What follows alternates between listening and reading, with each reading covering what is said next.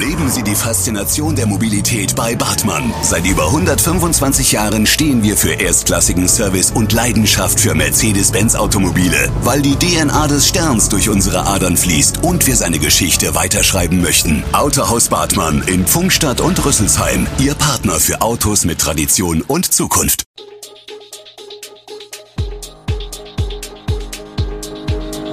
Gude, unser morgendliches News Update. Das Wichtigste aus Südhessen für Sie im Überblick. Guten Morgen aus Darmstadt an diesem 17. Mai. Kaputte Straßen und Brücken in Darmstadt, neue Fahrpläne im ÖPNV und die Pharmabranche warnt vor einem Gasstopp aus Russland.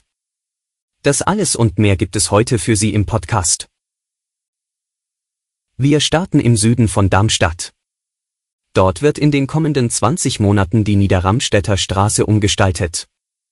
Saniert wird ein Abschnitt zwischen dem Knotenpunkt Jahnstraße und Lichtwiesenweg bis zur Kreuzung mit Klappacher Straße und Böllenfalltorweg. Ziel ist laut der Stadt neben der grundhaften Erneuerung der Straße ein durchgehender Radweg Richtung Innenstadt. Außerdem wird der östliche Gehweg samt dem Grünstreifen befestigt und hergerichtet. 8,7 Millionen Euro sollen die Arbeiten kosten. Seit Montag gilt für den motorisierten Verkehr in Richtung Mühltal eine großräumige Umleitung über die Klappacher Straße und die Karlstraße. Stadtauswärts läuft der Verkehr einspurig durch die Niederramstädter Straße.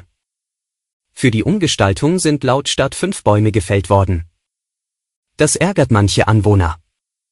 Auch Kostenbeteiligung und fehlende Transparenz sorgen für Unmut. Denn diejenigen, die auf der östlichen Seite der Niederramstädter Straße wohnen, müssen sich am Straßenausbau beteiligen, die auf der westlichen nicht.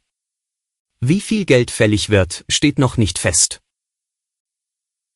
Frust über kaputte Modaubrücken in Darmstadt-Eberstadt. Wichtige Wege sind für die Menschen im Süden der Stadt gesperrt, weil ihre Holzbrücken hinüber sind. Nun tut sich was. Seit Montag richten Arbeiter die Baustelle für den Neubau zweier Brücken an der Blumenstraße ein. Seit Ende 2018 ist dieser wichtige Überweg über die Modau und den Mühlgraben gesperrt. Das Warten auf die Erneuerung hatte einige Anwohner zunehmend genervt. In sechs Monaten soll der Weg wieder frei sein. Auch andere Brücken sind gesperrt, manche schon seit Jahren. Gewohnte Verbindungen sind für die Menschen in Eberstadt und ihre Besucher unterbrochen, die Ausweichrouten für die Fußgänger und Radler führen entlang stark befahrener Straßen. Viele Eberstädter fühlen sich von der Politik und Verwaltung nicht richtig informiert. In den kommenden Tagen will sich die Stadt dazu äußern. Während ein Ölembargo gegen Russland wegen des Angriffskriegs auf die Ukraine konkrete Formen annimmt, sind EU und Deutschland bei einem Boykott der Gaslieferungen deutlich vorsichtiger. Zu groß ist die Abhängigkeit insbesondere auch der Industrie von russischem Gas. Insbesondere für die Pharmaindustrie könnte ein Gasstopp verheerende Folgen haben, warnt Klaus Michelsen, Geschäftsführer Wirtschaftspolitik des Verbandes Forschender Arzneimittelhersteller. Auch Sabine Nikolaus, Landesleiterin Deutschland bei Böhringer Ingelheim, sieht drastische Konsequenzen, augenblicklich würde ein Gaslieferstopp massive Folgen haben, die in ihrer Gesamtwirkung kaum vernünftig abzuschätzen sind, sagt sie. Die Industrie arbeite unter Hochdruck daran, die Risiken in der Energieversorgung zu reduzieren, auch für den Fall, dass Russland selbst die Gaslieferungen einstelle. Nikolaus appelliert an die Politik, es gehe darum, die Infrastruktur schnell anzupassen, Genehmigungsverfahren zu beschleunigen und Pragmatismus walten zu lassen, um neue Produktionsstrukturen zu schaffen. Nach einem mutmaßlichen Buttersäureanschlag auf den Osthang in Darmstadt gibt es bislang keine Spuren, die zu einem Täterkreis führen. Unbekannte hatten in der Nacht zum Samstag vermutlich Buttersäure verteilt. Das Ergebnis einer Laboruntersuchung steht nach Polizeiangaben noch aus. Der Osthang wurde gesperrt, eine geplante Veranstaltung abgesagt. Einen ähnlichen Vorfall gab es vor fast genau vier Jahren. Am 19. Mai 2018 hatten Unbekannte die Säure ebenfalls am Osthang verteilt. Das Osthang-Kollektiv hat mit Bestürzung auf die Buttersäureattacke reagiert und von einem Angriff gesprochen. Über Facebook haben die Verantwortlichen am Samstagabend eine spontane Kundgebung initiiert. Juristisch ordnen die Ermittlungsbehörden den neuerlichen Fall am Osthang als versuchte Körperverletzung ein.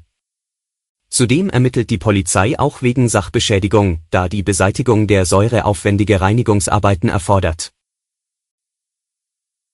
Nachdem der Kabus seit dem Start der Lichtwiesenbahn eine andere Route fährt, trauern die Menschen im Darmstädter Buchsviertel der Direktverbindung zum Hauptbahnhof nach. Beobachter finden die Busse weiterhin zu voll. Nun melden sich die Anwohner zu Wort und machen einen eigenen Lösungsvorschlag, eine Expressbuslinie, die das Viertel wieder direkt mit dem Hauptbahnhof verbindet. Wichtig sei auch die Einbindung des Ostbahnhofs für die Menschen aus dem Landkreis, sagt ein Anwohner. Ein weiterer Vorschlag kommt von der SPD. Sie fordert einen dichteren Takt beim Elbus sowie eine Direktverbindung zum Hauptbahnhof. Das Mobilitätsamt der Stadt erklärt auf Anfrage, dass weitere Taktverdichtungen des Elbusses nicht erforderlich seien. Um Nachfragespitzen abzufangen, seien Expressverbindungen zu bestimmten Uhrzeiten prinzipiell eine gute und auch in der Praxis bewährte Möglichkeit, heißt es. Teilweise gebe es die aber schon. Wegen der Lichtwiesenbahn seien Expressbusverkehre aber nicht notwendig. Zum Schluss die aktuelle Lage in der Ukraine. Nach wochenlanger Blockade haben gut 260 ukrainische Soldaten das Aso-Stahlwerk in Mariupol verlassen. Darunter waren 53 Schwerverletzte, wie der ukrainische Generalstab in der Nacht mitteilte. Fast zeitgleich mit der Evakuierung gab es erneut einen russischen Luftangriff bei der Großstadt Lviv im Westen der Ukraine. 211 der aus dem Stahlwerk Azovstal evakuierten ukrainischen Soldaten wurden in eine von russischen Truppen besetzte Ortschaft gebracht. Sie sollten später in einem Gefangenenaustausch freikommen, hieß es. An der Evakuierung weiterer Kämpfer aus dem Werk werde noch gearbeitet. Auf dem Gelände sollen sich noch mehrere hundert Soldaten aufhalten, Bundeskanzler Olaf Scholz sieht keine Anzeichen für ein baldiges Ende des Ukraine-Kriegs.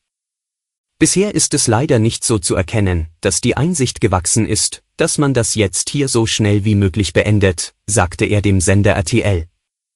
Man müsse sich auch Sorgen machen, dass es eine Eskalation des Krieges gibt, so Scholz weiter. Alle Infos zu diesen Themen und noch viel mehr finden Sie stets aktuell auf echo-online.de. Gute Südhessen ist eine Produktion der VRM von Allgemeiner Zeitung, Wiesbadener Kurier, Echo Online und Mittelhessen.de. Redaktion und Produktion die NewsmanagerInnen der VRM.